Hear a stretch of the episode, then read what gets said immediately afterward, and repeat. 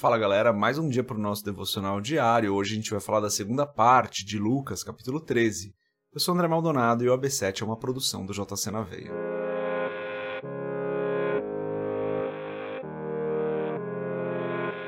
Lucas capítulo 13, a partir do versículo 10, diz o seguinte: Certo sábado, Jesus estava ensinando numa das sinagogas. E ali estava uma mulher que tinha um espírito que a mantinha doente havia 18 anos. Ela andava encurvada e de forma alguma podia endireitar-se. Ao vê-la, Jesus chamou à frente e lhe disse: Mulher, você está livre da sua doença. Então lhe impôs as mãos e imediatamente ela se endireitou e louvava a Deus. Indignado porque Jesus havia curado no sábado, o dirigente da sinagoga disse ao povo: Há seis dias em que se deve trabalhar. Venham para ser curados nesses dias e não no sábado. O Senhor lhe respondeu: Hipócritas! Cada um de vocês não desamarra no sábado o seu boi ou jumento do estábulo e o leva dali para dar-lhe água?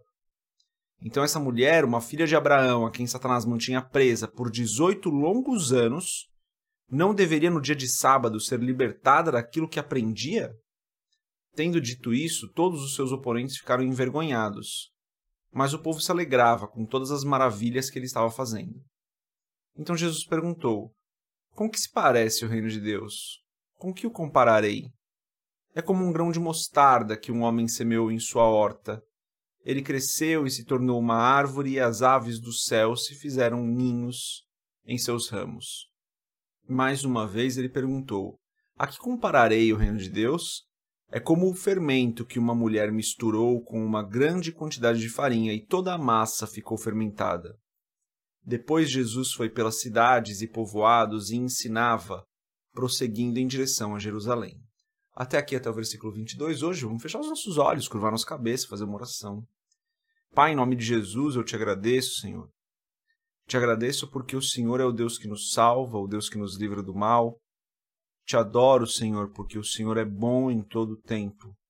Te adoro porque o Senhor é o Deus grande e maravilhoso e não há outro que se compare a ti, Senhor. Novamente eu digo, Pai, como é bom começar o dia na tua presença, Senhor. Como é bom entregarmos a nossa manhã, o nosso dia, a partir da nossa manhã, a ti, Senhor. Por isso eu peço, Pai, cuida de nós hoje. Livra-nos de todo mal, Senhor. Esteja conosco hoje, nos direcionando, nos dando sabedoria para cada decisão.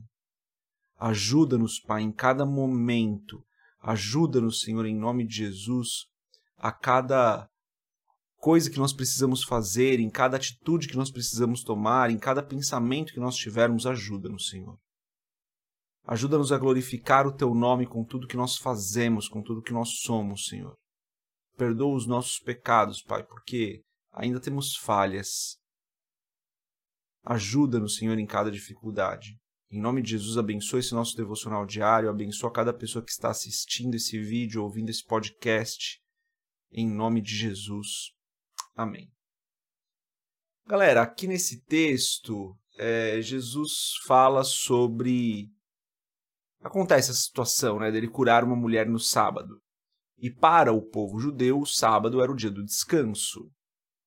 E eles guardavam o sábado justamente porque estava na lei que eles deveriam fazer. Então eles estavam fazendo algo bom.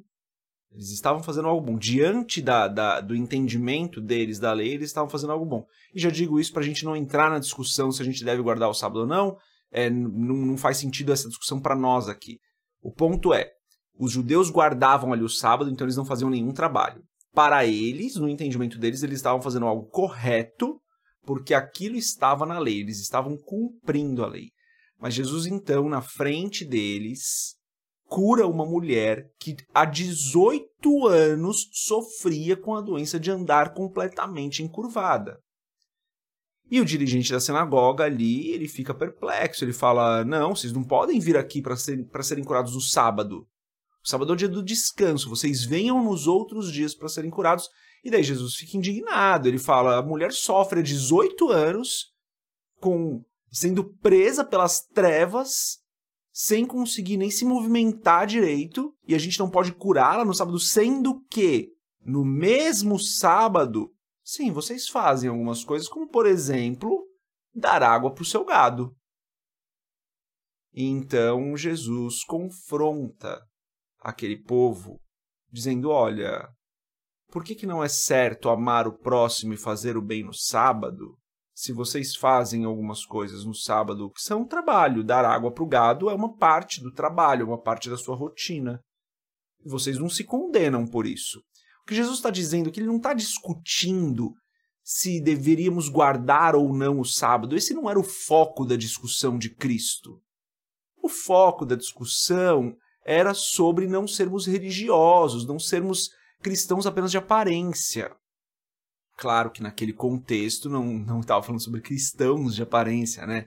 Mas pessoas que guardam a religião apenas na aparência. Por quê? Porque eles guardavam o sábado, não permitiam uma cura no sábado, mas eles não estavam guardando o amor ao próximo, eles não estavam guardando um mandamento muito maior e muito mais importante do que o mandamento do amor ao próximo.